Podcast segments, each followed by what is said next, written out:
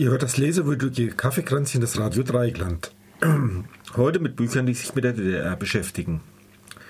Alle Songs der heutigen Sendung stammen übrigens von Bands und Künstlern, die in der DDR populär waren. Udo Lindenberg gehört da ja auch dazu.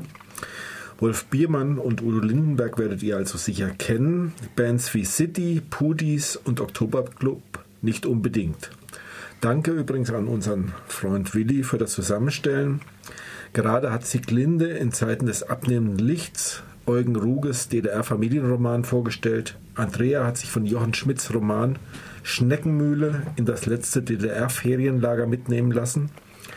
Und Isa sich mit Andrei Kubitscheks verwickelter Lebensgeschichte Der Genosse, die Prinzessin und ihr lieber Herr Sohn auseinandergesetzt. Romane, in denen die DDR aus persönlicher Sicht nacherzählt wird. Zum Einstieg in die Diskussion würde ich euch bitten, noch, noch einmal kurz zusammenzufassen, was für einen Blick die drei Autoren auf die DDR werfen. Ist das ein Blick im Zorn? Betrau betrauern sie eine verlorene Jugend oder ist doch alles ganz anders?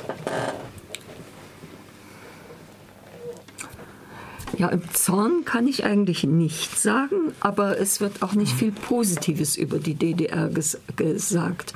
Zum Beispiel wird einmal gezeigt, wie jemand in so einer Betriebsversammlung wo Kurt arbeitet, einfach moralisch fertig gemacht wird und äh, sich rechtfertigen muss. Und, und diese Dinge, die habe ich selbst zum Beispiel aus meiner Jugend ja auch noch in Erinnerung. Äh, Selbstverpflichtungen abgeben und wenn man sie nicht einhält, dann äh, sich rechtfertigen müssen etc.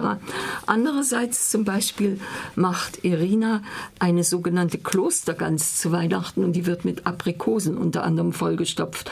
Und diese Aprikosen werden werden erworben durch Tausch gegen Badezimmerfliesen, gegen Dachfenster, gegen Rinderfilet und gegen Kaviar. Und als es später äh, nach der Wende sie diese Klostergans macht, die Aprikosen kommen vom Konsum und aus dem Supermarkt, aus dem mhm. Konsum war DDR, aus dem Supermarkt. Und die Feigen kommen auch aus dem Supermarkt. Das wird eher langweilig angesehen oder zu einfach mhm. oder so. Ja, bei uns ist eher das Rinderfilet das Problem. der ja. Und der Kaviar. ja.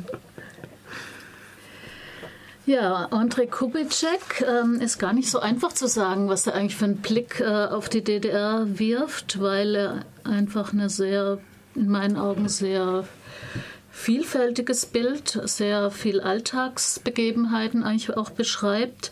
Was ich angenehm finde, dass er die Sachen relativ nüchtern, distanziert beschreibt und trotzdem kommt eine Position rüber. Also eine, eine, ähm, eine Einordnung, was das mit ihm als Kind gemacht hat oder was das auch mit der Familie gemacht hat. Ähm, wo Ängste entstanden sind. Also es gibt ein paar Stellen, wo er zum Beispiel beschreibt, dass er gerne so ein Wunsch als Kind war, in der Masse unterzugehen, weil er immer durch die Krankheit in der Familie und durch sein Aussehen immer aufgefallen ist, zum Beispiel. Also dieses Bedürfnis, einfach mhm. so ein bisschen unauffällig Massenvieh zu sein, äh, das, das kommt immer mal wieder durch, was sich ja dann als Jugendlicher eher geändert hat. Da wollte er dann eher auffallen. Ne?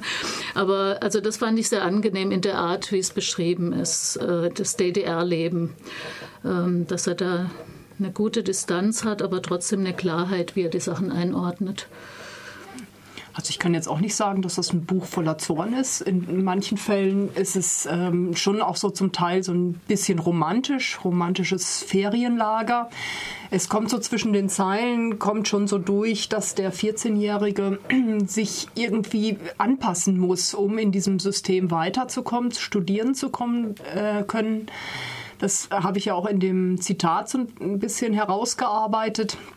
Aber eigentlich ist es ja eine unbeschwerte Zeit im Ferienlager. Also man singt da und trägt dann auch das ähm, FDJ-Halstuch und das, ähm, äh, das Hemd, aber irgendwie ist das alles gar nicht so wichtig. Also die erste Liebe ist viel wichtiger und ähm, was dazugehört, das Tanzen und sich blamieren. Und äh, von daher ist es eigentlich auch so ein ähm, ja, unspektakuläres Buch irgendwie. Also es ist jetzt nichts mit Stasi und diesen anderen Horrorgeschichten, mhm. sondern man kriegt den Eindruck, dass man in der DDR auch eine ganz normale Jugend verleben konnte. Mhm.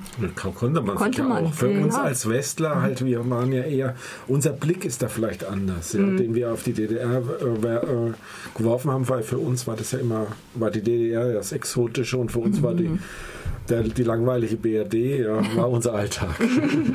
Wobei zum Beispiel der Kubitschek schon den DDR-Alltag auch auf eine Art als einen langweiligen, äh, spießigen, äh, kleinbürgerlichen beschreibt. Also auch aus der Kindersicht, da wird es nicht so gewertet, aber das hat alles was sehr altbackenes, würde ich jetzt mal sagen. Ja. Mhm.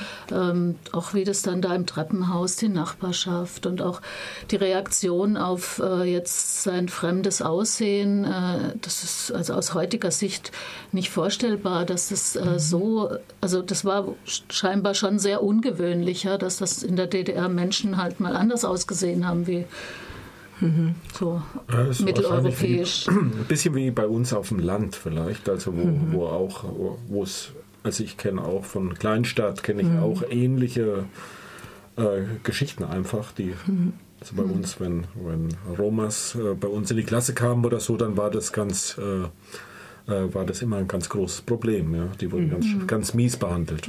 Aber mir fällt noch was ein aus, aus diesem Rugebuch, äh, was so ganz typisch war für die DDR. Sascha veran, äh, verabredet sich mit seinem, oder der Vater Kurt besucht Sascha, der inzwischen in einem besetzten Haus und mit zerfetzten Jeans und Parker und so lebt und will ihn zum Essen einladen. Und sie finden kein Lokal, wo sie sich hinsetzen können und, und essen können.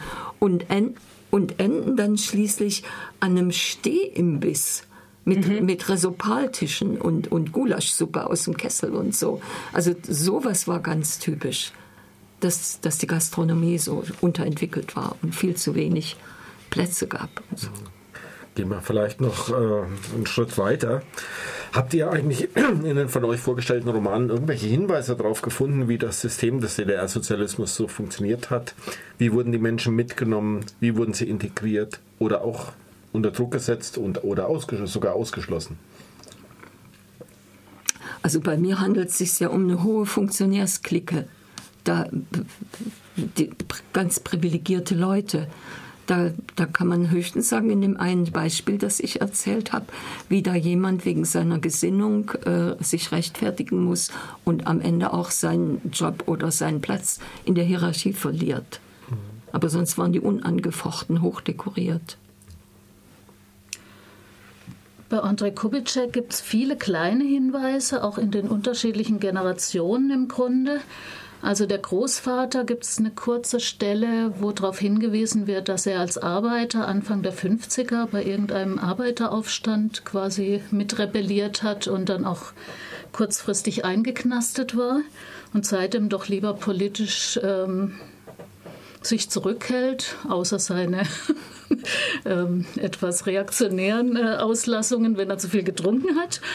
Ähm, ja, der Vater ist ja einer, der quasi als junger reingewachsen ist in das DDR-System und erstmal eher radikaler war als die Partei und dann im Grunde eingebunden wurde in diese ja, in die Organisation als Jugend, ähm, Jugendleiter und so weiter und da reingewachsen ist und dann einfach für sich entschieden hat, es ist immer noch besser, wie was anderes. Und man kann das ja von innen revolutionieren, also ein Gedanke, den man ja hier aus dem Westen auch kennt. Ne?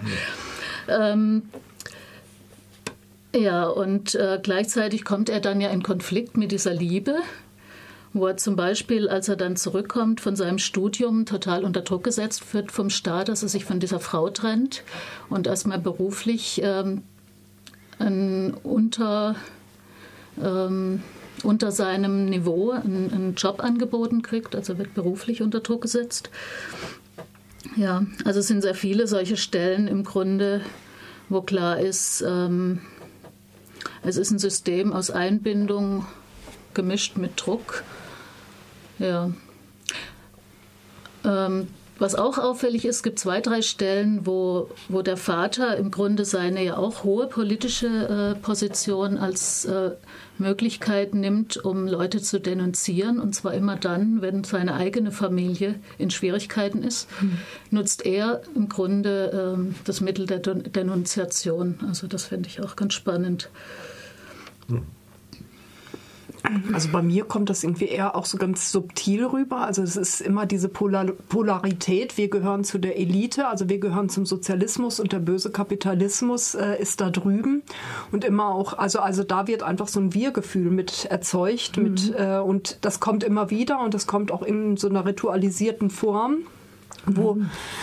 man immer Gefahr laufen muss, ausgeschlossen zu werden, wenn man mhm. irgendetwas sagt, was ähm, was dem äh, zuwiderläuft. Also das merkt man auch in so äh, alltäglichen Situationen, äh, dass dann immer wieder äh, dieser ähm, mit, äh, mit dieser Argumentation, mit dieser Plattenargumentation halt auch jede Diskussion irgendwie so unterm äh, Tisch gehalten wird. Also mhm. das kriegen die äh, Jungs da in diesem Zelt, im Zeltlager immer auch wieder.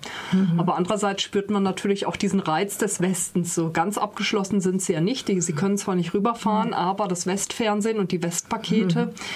Und man merkt, wie dieses Verbotene auch so einen ähm, wahnsinnigen Reiz auf die Kinder und mhm. Jugendlichen mhm. ähm, ausgeübt hat. Ähm, mhm. Gerade ja, wenn man auch nochmal Westkontakte oder Westverwandte hatten, die dann die Pakete geschickt haben. Mhm. Ähm, wie, ähm,